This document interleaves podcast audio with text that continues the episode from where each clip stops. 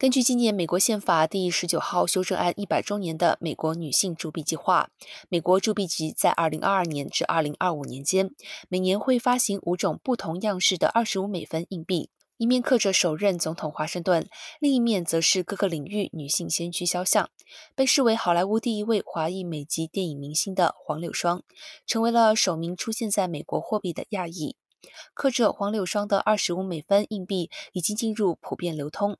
美国铸币局局长吉普森表示，这款二十五美分硬币旨在反映黄柳庄成就的广度与深度。他克服了其一生当中所面临的挑战与障碍。